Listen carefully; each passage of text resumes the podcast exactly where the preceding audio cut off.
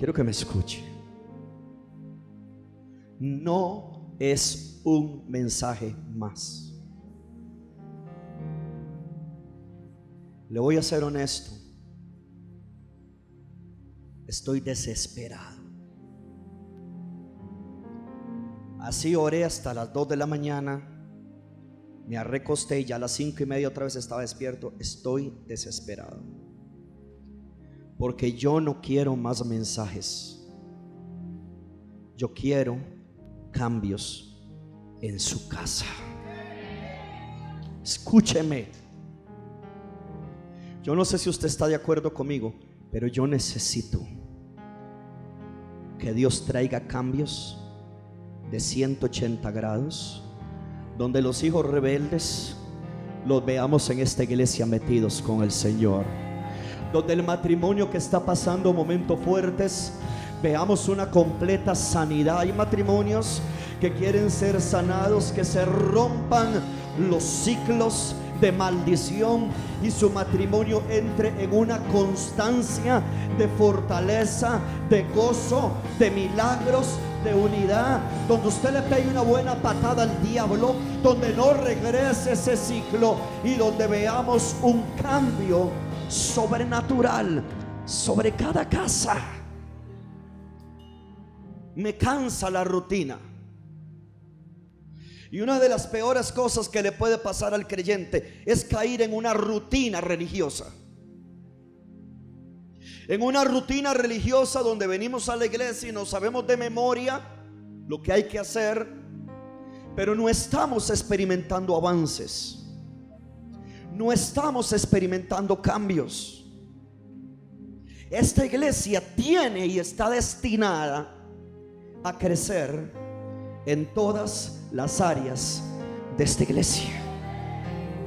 Y hablo de todas. Aunque usted no crea en la prosperidad, ese es su problema, pero usted está destinado a ver a Dios en el área económica también. Aunque usted yo no sé si cree en un Dios que sana, yo creo yo creo, hermano, y nadie me va a quitar eso. ¿Acaso la incredulidad de alguno hará nula la fidelidad de Dios? Antes sea Dios veraz y todo hombre mentiroso. Yo creo en la sanidad. Yo creo en un Dios que levanta del polvo al pobre y al menesteroso del muladar. Yo creo en un Dios que desaparece tumores, pone órganos nuevos, limpia sangre enferma. Alguien me estoy oyendo. En un Dios que abre las vías respiratorias y sana a cualquier persona. Y yo lo creo. Y yo lo creo. Yo creo un Dios que puede cambiar hijos. Pastor, ¿y por qué usted lo cree? Porque me cambió a mí. Porque te cambió a ti. Porque algunos de los que estábamos aquí éramos bien mundanos, bien pecadores. No andábamos ni siquiera buscando a Dios, hermano. Yo le soy honesto, yo no andaba buscando a Dios, pero Dios me andaba buscando a mí. Y cuando, yo no sé si me están oyendo, y cuando Dios se propone buscar un hijo suyo, porque hay un hijo orando, hay una hija orando, Dios lo va a hacer. Pero necesitamos que suceda. Eso es lo que creemos. Pero necesitamos que suceda. Y tiene que pasar. Alguien levante la mano y diga, Señor, acuérdate de mí, acuérdate de mí. En el Salmo 8 dice, cuando veo tu cielo, verso 3, voy rápido. Cuando veo tu cielo, sobra de tu dedo la luz y las estrellas que tú formaste. Verso 4, digo, ¿qué es el hombre? Para que tengas de él memoria Hermano, Dios tiene memoria de esta iglesia. Dios tiene memoria de este pueblo. Dios tiene memoria de tus oraciones. Tus oraciones han subido, han llenado una redoma en el cielo y está pronto a ser volcada y derramada por los ángeles de Dios. Para que tengas de memoria y el Hijo del Hombre, para que lo visites cuando hablamos de que tenga de él memoria y lo visites, Hemos visto varios versos, pero tenemos que recordar, por ejemplo, el versículo de Sara, donde dice, Jehová visitó a Sara en el tiempo de Dios. En Jeremías 29:10 dice, cuando se cumplan, en Babilonia se cumplan los 70 años, yo os visitaré. Jeremías 29:10, yo os visitaré y despertaré sobre vosotros mi buena palabra. Para haceros volver a este lugar, diga conmigo, mi familia volverá a hacer lo que Dios quiere. Dígalo fuerte, mi familia será lo que Dios quiere. ¿Y usted cree que a Dios le importa lo que opinan en su familia, los que no quieren buscarlo de Él? Si Dios a usted lo visita cuando se cumple el tiempo, así usted tenga un familiar que ahorita dice, no me moleste, yo no quiero nada con Dios. Aquí no se hace lo que Él dice, aquí se hace lo que Dios dice. Hermano, yo amo yo amo, yo sé que fuerte, mis hijos. Yo sé que fuerte cuando su hijo le dice a usted, papi, ahorita no me moleste, no quiero nada. Mami, yo ahorita no quiero ir a la iglesia, no me moleste. Yo sé que fuerte.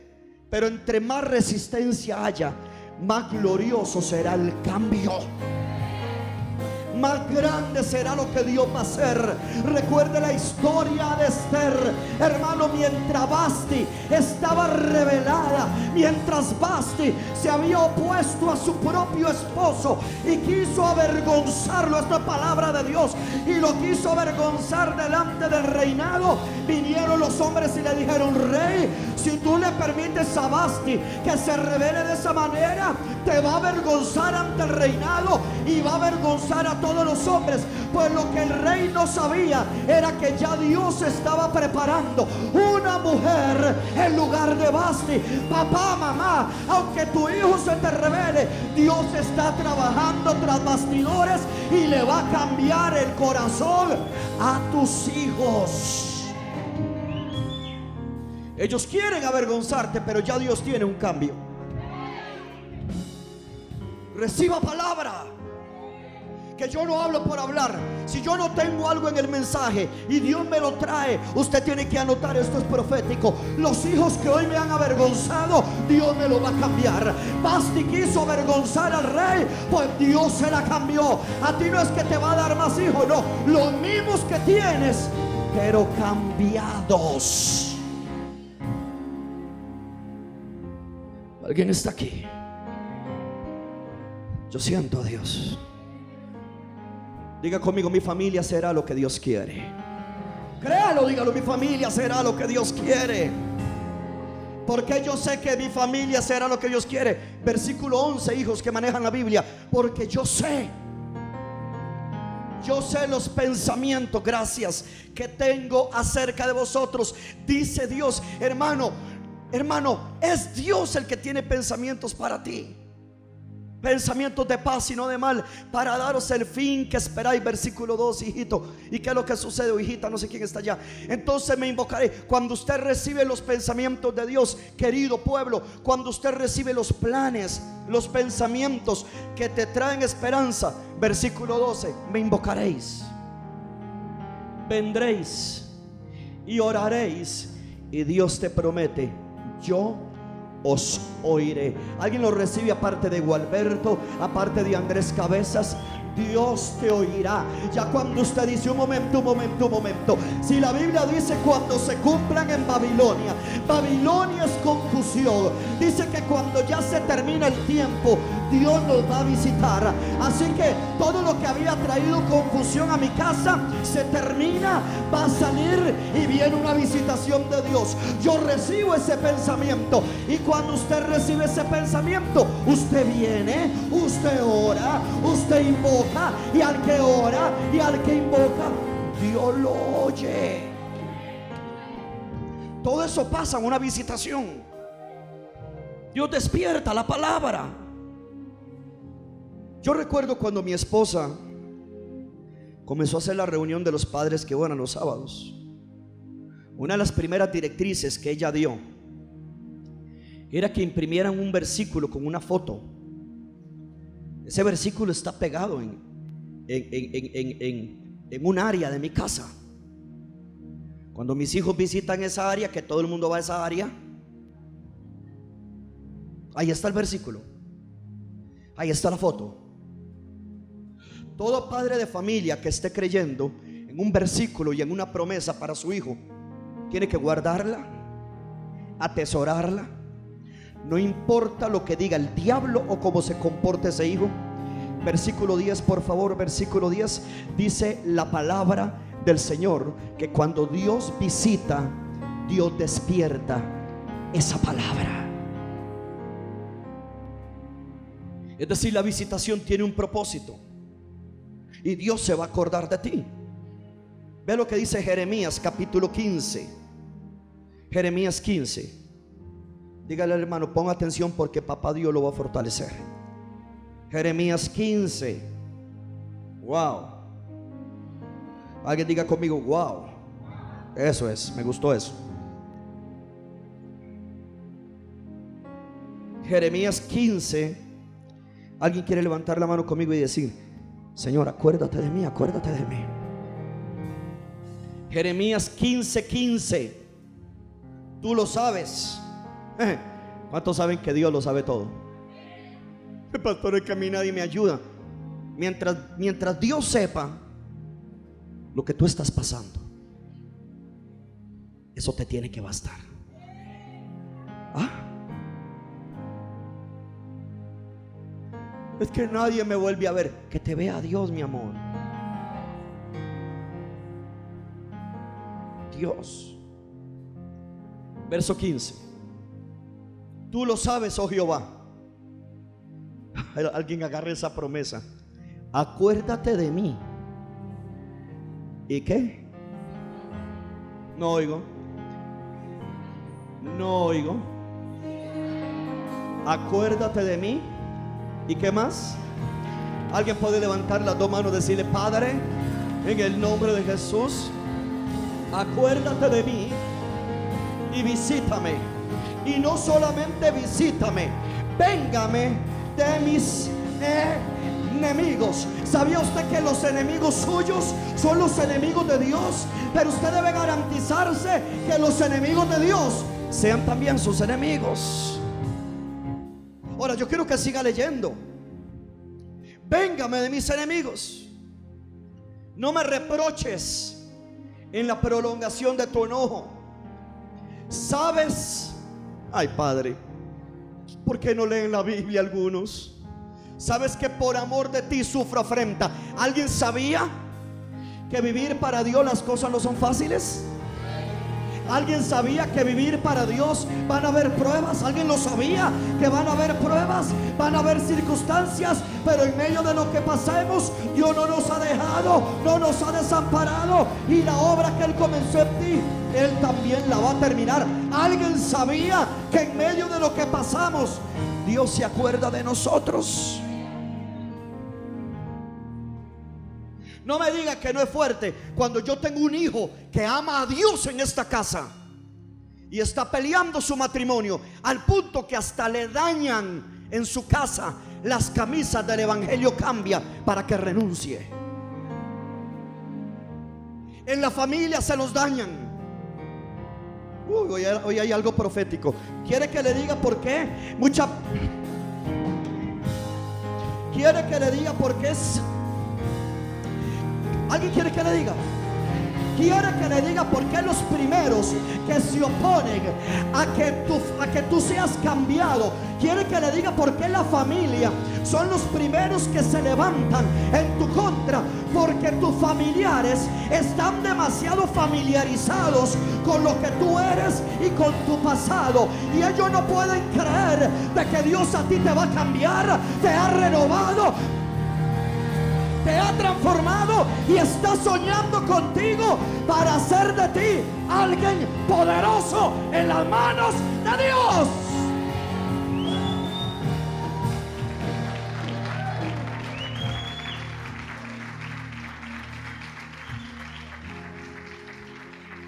Usted piense lo que quiera.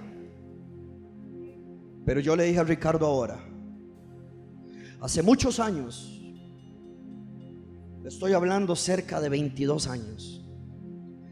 Usted piense lo que quiera en la línea que voy a decir. Yo le dije a mi pastor Oscar, yo nunca quiero ser amigo suyo. ¿Cómo? Porque los amigos no heredan. Son los hijos. Si usted quiere, crear la paternidad. Si no quiere, no la crea. Le digo yo a Ricardo. y le puse de ejemplo al negrito, a Kendall. Perdón, Don Kendall.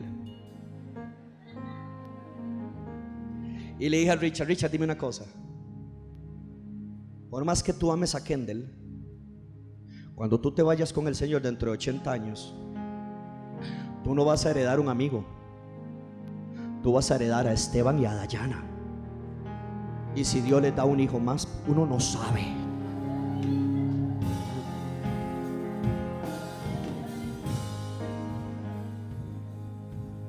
Mira, te voy a decir, yo, yo a ti te puedo amar mucho. Pero yo heredo mis tres hijos. Entonces, cuando, cuando usted se quiere equiparar y vacilar con su pastor, usted lo está viendo como un amigo. Y usted va a perder todo.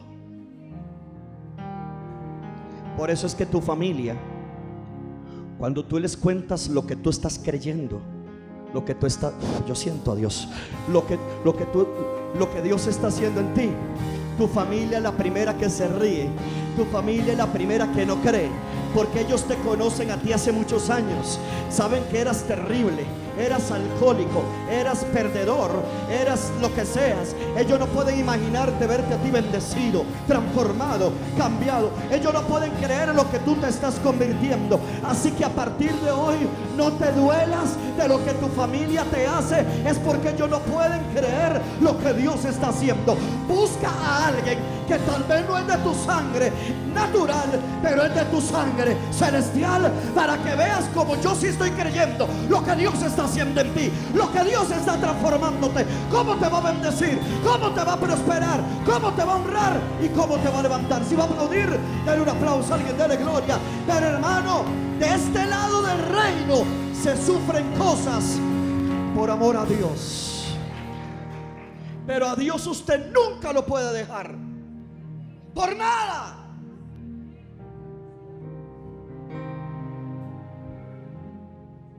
Yo por eso me acostumbré. Mis autoridades a mí me vacilan, pero yo a ellos no los vacilo.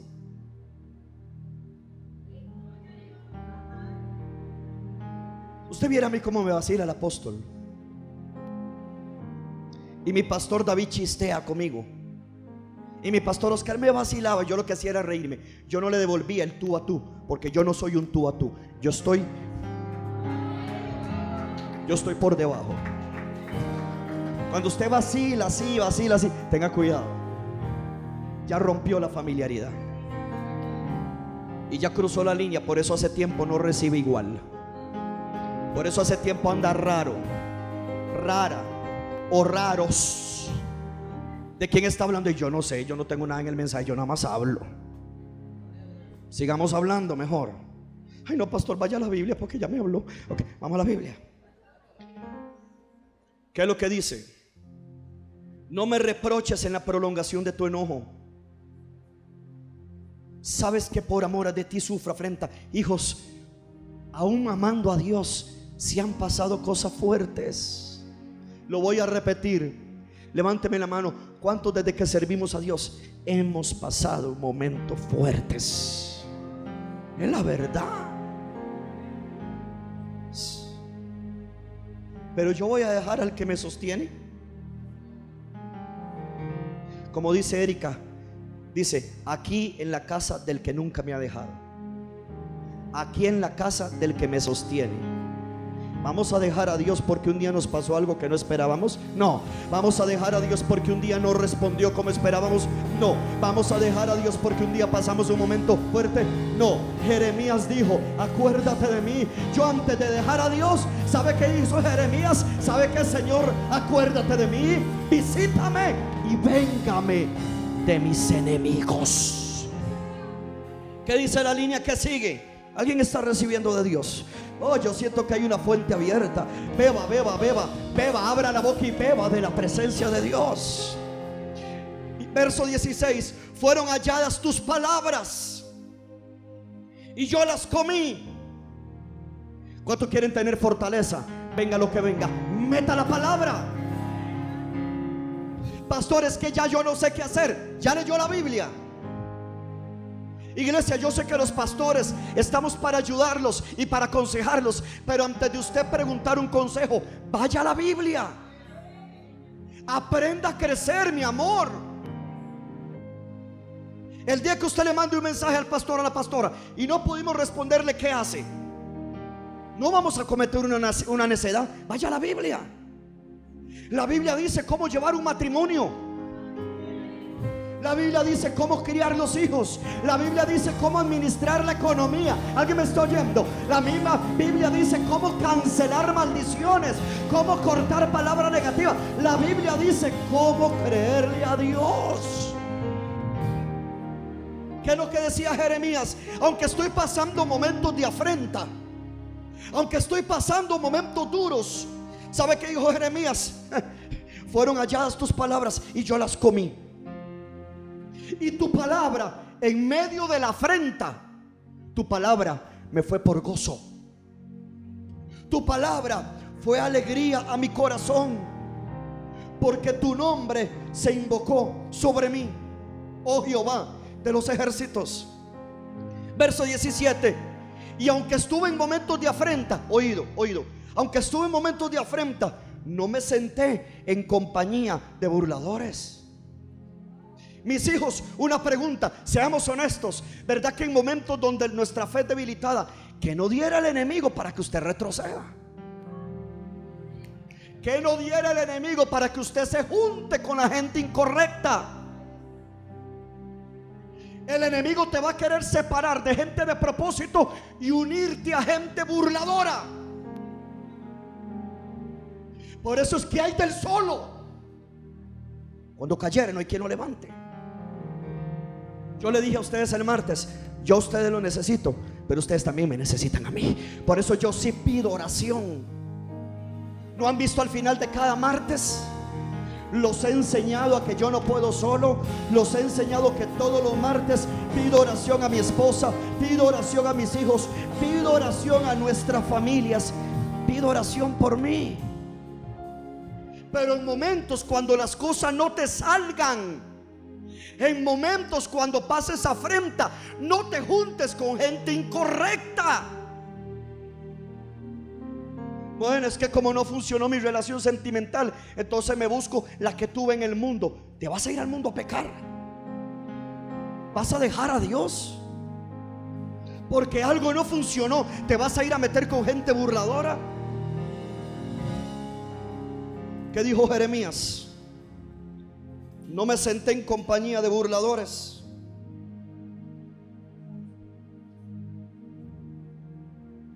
Padre Santo. No me senté en compañía de burladores.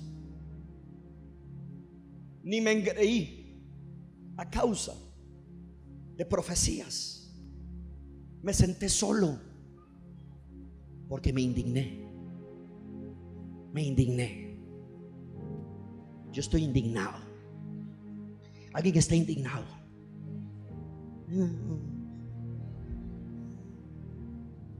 ¿Sabe quiénes somos los que nos indignamos? Los que queremos ver algo más de Dios. Bueno, Yanori. Con Yanori, con mi esposa y yo, cordón de tres dobleces, oramos hasta ver a Dios. Wilber también. ¿Qué hizo Jeremías? Aquí es donde yo quiero que la iglesia aprenda. ¿Qué hizo Jeremías? Pasé momentos de prueba, pero no me senté con la gente incorrecta. Pasé momentos de prueba, pero antes de hablar con gente burlona, antes de juntarme con gente de mundo, y eso, Señor, no me llené de orgullo por todo lo que tú me has profetizado. Preferí quedarme solo antes de juntarme con gente incorrecta, porque estoy indignado.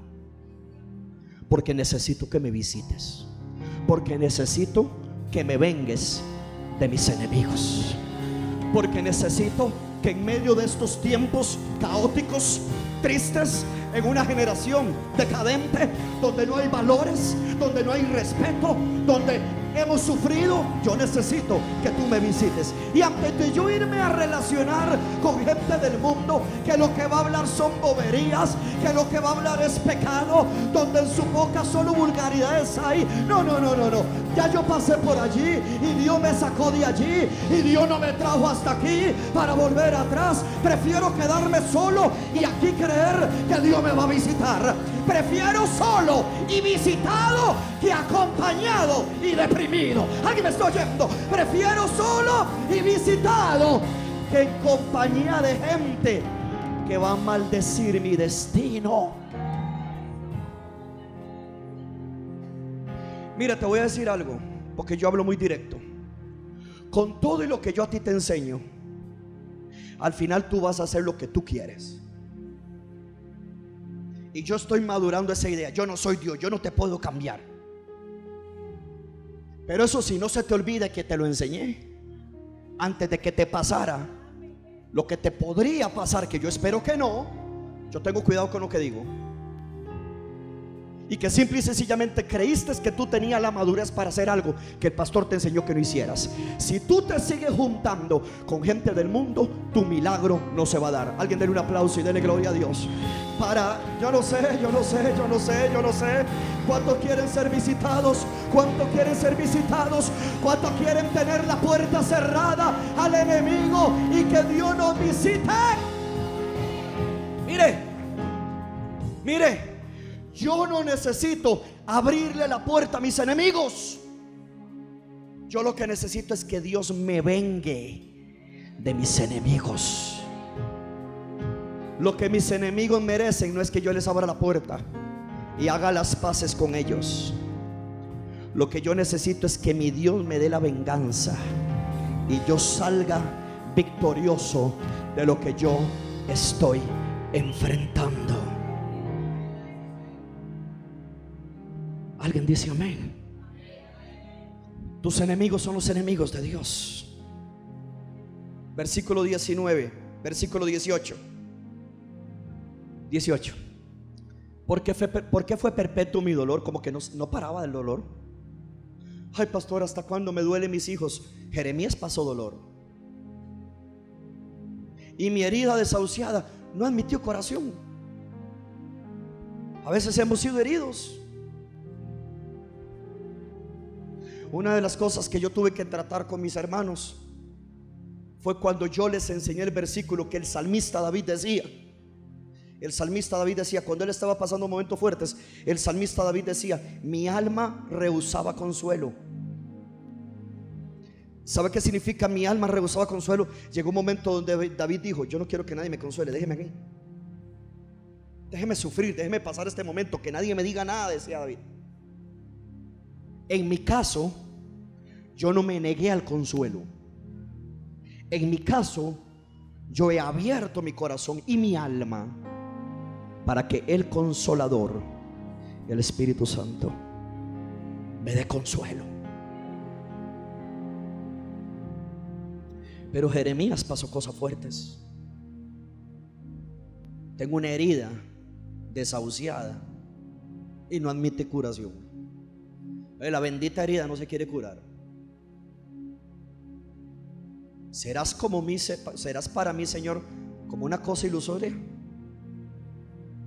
Como cuando las aguas no son estables. Y mire, mire, venga para acá. esto, esto. Llegó un momento donde Jeremías dijo, ¿qué es lo que pasa? ¿Qué es lo que pasa? Me agarré de tu palabra y me ha fortalecido. Me agarré de tu palabra, fue alegría y gozo para mi corazón en el momento de prueba. ¿Qué es lo que pasa, Señor? Estos profetas parece que hablaban así con Dios. Ahora alguien dice, ¿y yo puedo hablar así de ahí si usted está buscando como ellos? Sí, sí, no, ni se le ocurra. Pero ¿qué dijo Jeremías? Oído, venga para acá. ¿Qué dijo Jeremías? Tras de que me agarré de la palabra, no me he sentado con la gente incorrecta, estoy solo. Pero cuando yo me vuelvo a ver, el dolor parece perpetuo. Señor, el dolor no se me quita. ¿Hasta cuándo voy a soportar esta situación de mis hijos? ¿Hasta cuándo voy a pasar este problema matrimonial? ¿Hasta cuándo me duele lo que pasamos? Y cuando yo vuelvo a ver es que en esta guerra he tenido heridas y no se sanan. Entonces llegó un momento donde Jeremías dijo, bueno, entonces una pregunta, Señor, que es que para mí eres como una ilusión. ¿Qué, Señor? ¿Cuándo vas a intervenir? ¿Cuándo vas a quitar mi dolor? ¿Cuándo vas a sanar mi herida? ¿Cuándo me vas a vengar? No me diga que al final tú fuiste como aguas inconstantes. No me digas, Señor, que al final tú fuiste una ilusión. Mira, me convertí en Job. De oídas te había oído. Versículo que sigue. Pero Dios le respondió. No, Jeremías.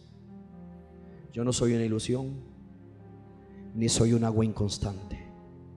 Yo soy el que puedo visitarte. Yo soy el que puedo vengarte. Yo soy el que sano las heridas. Yo soy el que te puede cambiar.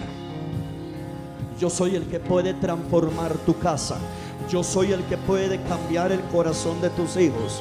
Pero una cosa, Jeremías, yo necesito que tú seas una persona definida, Jeremías. No vas a estar hoy en la iglesia y mañana no.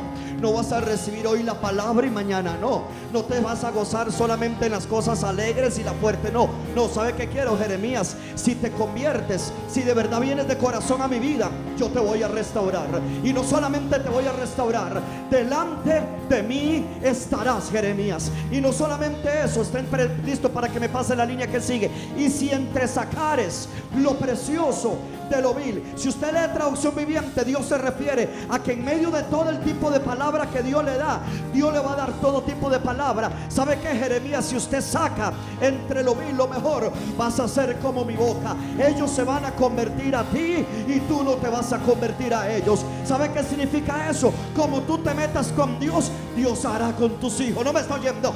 Como tú te metes con Dios, Dios hará en tu casa, Dios hará en tu familia, Dios hará en tus seres queridos porque ellos se van a convertir a ti y tú no te vas a convertir a ellos. Pastores, que estoy tratando de ver si yo cedo un poquito a las demandas de mis hijos que quieren el mundo. Yo estoy como aflojando un poquito y luego me lo gano. No, la Biblia no dice eso. La Biblia dice, ellos se convierten a ti.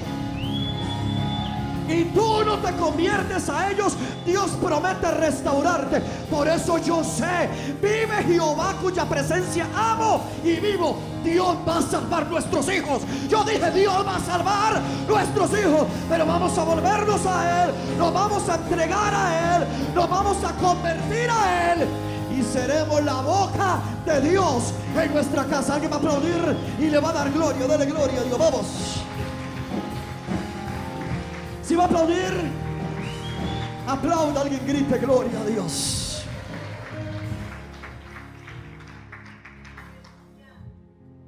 ¿Alguien entiende lo que estoy enseñando?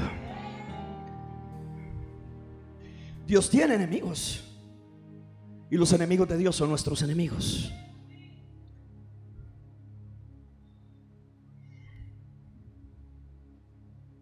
La pobreza es un enemigo.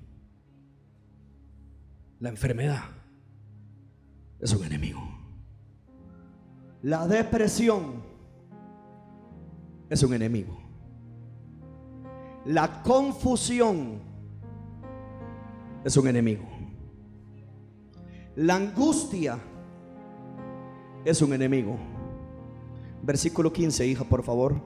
Dios te va a vengar de esos enemigos. Repito, Dios te va a vengar. Dios va a venir y se va a vengar de todo lo que se opone a tu progreso, a tu familia y a tu bienestar.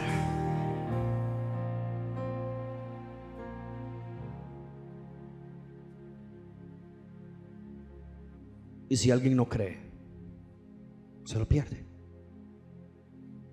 La Biblia habla de cómo Dios trató con enemigos. ¿Alguien recuerda la historia de Herodes? Herodes se opuso al propósito de Dios. Herodes metió a Pedro a la cárcel y se propuso después de la Pascua matarlo. Herodes quería matar a Pedro y lucirse delante de todo el mundo. Porque como él había matado a Jacobo, quería, que matar, quería matar a Pedro. Pero ¿sabe qué hizo la iglesia?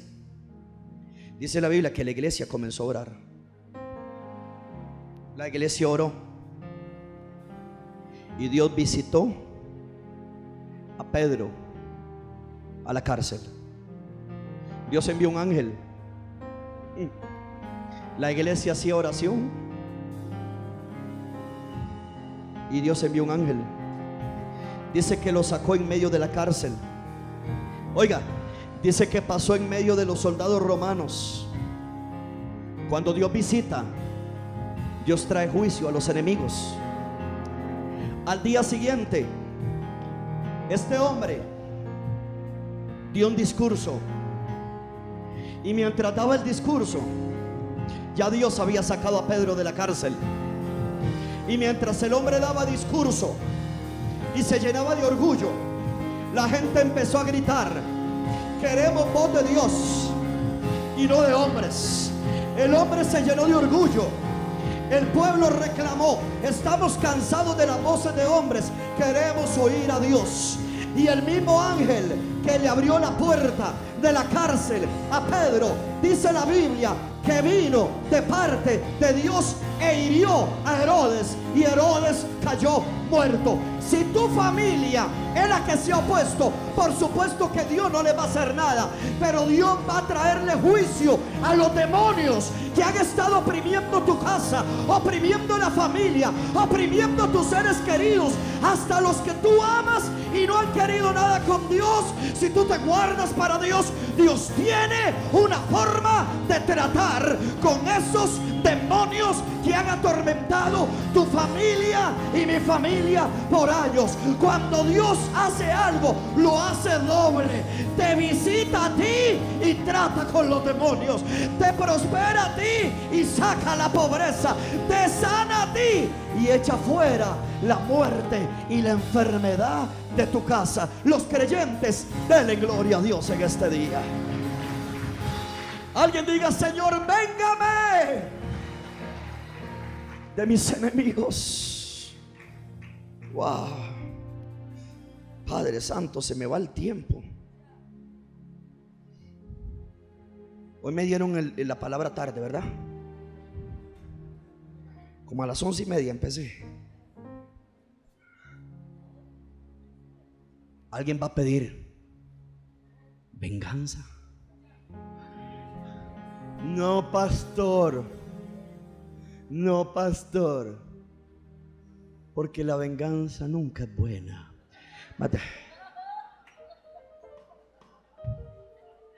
Se saben más el chavo que la Biblia.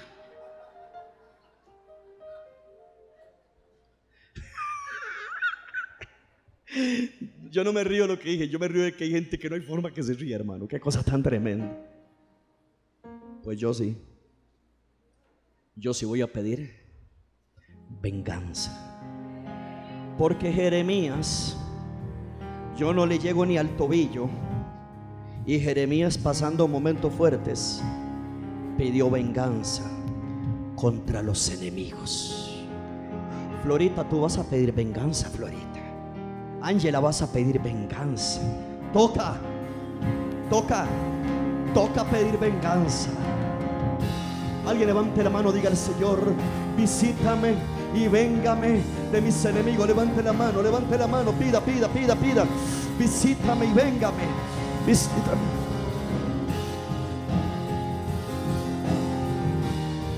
Visítame y véngame de mis enemigos.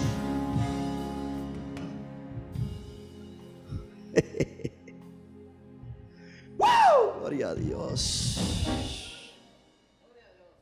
Pastor, ¿por qué hizo así? Le voy a explicar. Porque quiero, número uno. Número dos, porque quiero. Y tercero, porque lo deseé.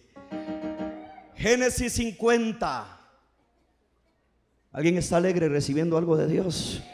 Vuelva a ver al hermano que está a la par, dígale, pida venganza contra las caras serias. Dígale, dígale, dígale, dígale. Eso es.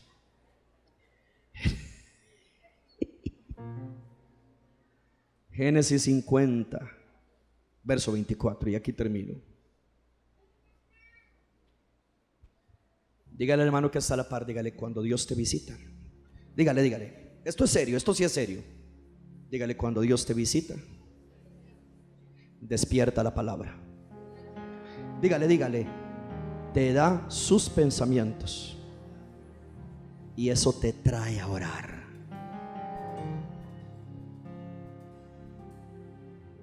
O sea, los martes, hijos, los martes no es para quedarse en la casa. ¿Por qué no dicen amén? ¿Por qué no dicen amén? Porque su pastor les está enseñando. Queremos recuperar todo lo perdido. A ver, a ver. Solo Andrés, solo Yader, solo Jeffrey, solo Aarón. Queremos recuperar todo lo perdido. Ajá. Pero quedarnos en la casa.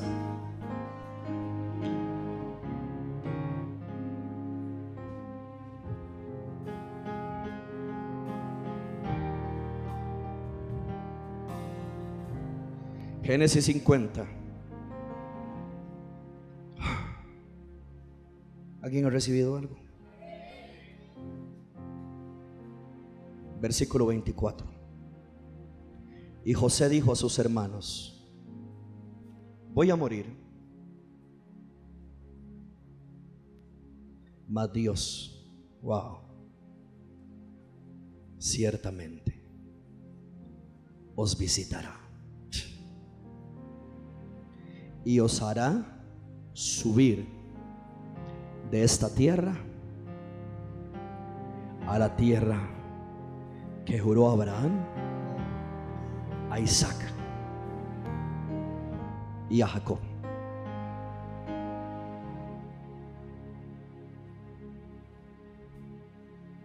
Aquí vemos a un profeta de Dios. Pastor José era un profeta, claro que era un profeta. Un hombre que conocía sin vivir en el Nuevo Testamento vivía como en el Nuevo Testamento. Un hombre que conocía el lenguaje del Espíritu, con sueños y la interpretación de los mismos. En la hora de su muerte, profetiza. ¿Sabe que a través de la historia de la iglesia, Muchos han profetizado el último gran avivamiento. Y ya se fueron con el Señor y no lo vieron.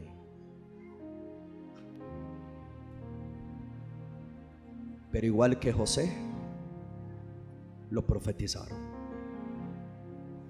Juan Wesley, Charles Finney, Smith Wigglesworth, Catherine Kuhlman, Gigi Ávila. ¿Están aquí todavía? Salmistas preciosos. Un Julio Melgar. Un Carman. Un Jamie Murrell. John G. Lake. Yo podría hablarle de Amy Simple McPherson Mary Woodwood Ether. ¿De quién más? Del apóstol Juan Hyde, enviado a la India.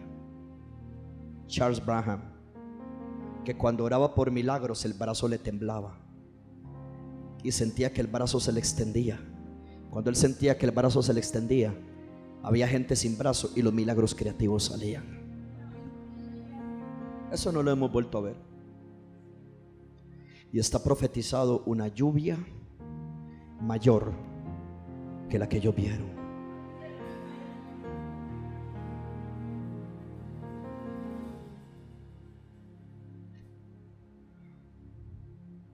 Quizás usted y yo, si Dios no lo permite, si Dios no lo permite, no vamos a morir.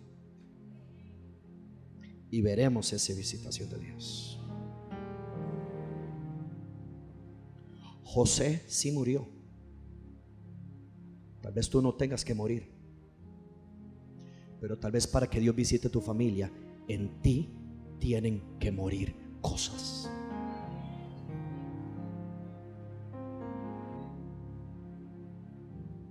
Ese apestoso orgullo, ese machismo prepotente, esa insujeción jezabélica que hay en muchas mujeres. Bajaron los amenes. Y tienen que morir. Hay gente que contigo se lleva bien hasta que tú los corriges. Luego lloramos cuando el matrimonio no camina. Los hijos no se meten con Dios. Pero es que en ti no han muerto cosas. José sí murió. José dijo, yo me muero, pero Dios lo va a visitar. Yo tengo 45 años. Este año cumplo 46 el 13 de septiembre para que no se lo olvide. Por aquello, lo anota, ¿verdad? Ya que usted es un sobrino que mire, maneja el billete, me lleva a comer.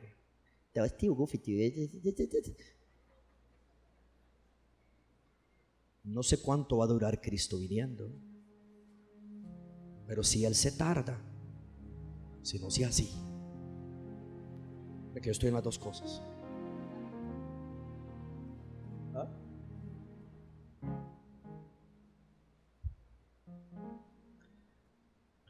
Si Cristo se tarda, yo quiero ver ese gran avivamiento.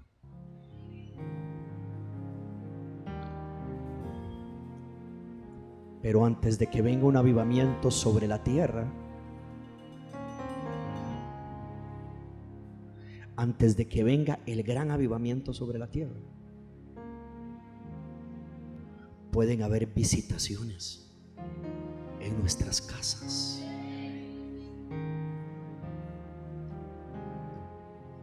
Y esas visitaciones se dan cuando morimos a cosas que tenemos que morir.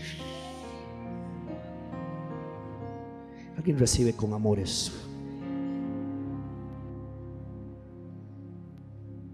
Tú lo recibes, Danielito. Stevencito, mi hijito. Nelmercito. Usted tiene que recibir. Yo declaro que si veremos esa visitación de Dios. Y dice el versículo, aquí termino ciertamente Dios, mas Dios ciertamente os visitará y os hará subir de esta tierra a la tierra que juró Abraham, a Isaac y a Jacob. Yo declaro que la visitación que viene va a ser subir a Maranata a un nuevo nivel. Cuando José declaró eso sobre todos y él estaba poniendo las manos y él estaba soltando la palabra, él dijo, Dios los va a visitar, pero van a subir de esta tierra a la tierra que Dios declaró. Usted también va a subir de la situación donde usted está. Alguien me está oyendo. A un lugar mejor en Dios. De la tierra de la escasez a la tierra de la abundancia. De la tierra de la enfermedad constante a una tierra de salud permanente. Pastor, pero hoy no se puede vivir en salud. Reprendo al diablo que por la llaga de Cristo hemos sido sanados. El que es visitado, Dios lo puede subir a tu hogar, quizás dividido a una tierra de un hogar unido, fuerte, poderoso, sobre la roca, lleno de la gloria. Alguien va a subir conmigo y vamos a creer que Maranata sube a niveles de gloria, niveles de poder, niveles de bendición, niveles de sanidad, niveles de avance. El Evangelio cambia, va a subir a un nivel de milagros en cada salida. Los geos van a subir a niveles de gloria que cambian ciudades. Maranata va a subir a niveles de poder para ver a Dios. Alguien aplauda, alguien haga algo. Dele gloria a Dios, dele gloria a Dios, dele gloria a Dios. Vamos. Dios visita. Dios visita, pero para que suba, hermano, no nos podemos quedar igual. Tenemos que subir. José dijo, Dios los visita y suben. Yo declaro que a ti Dios te visita.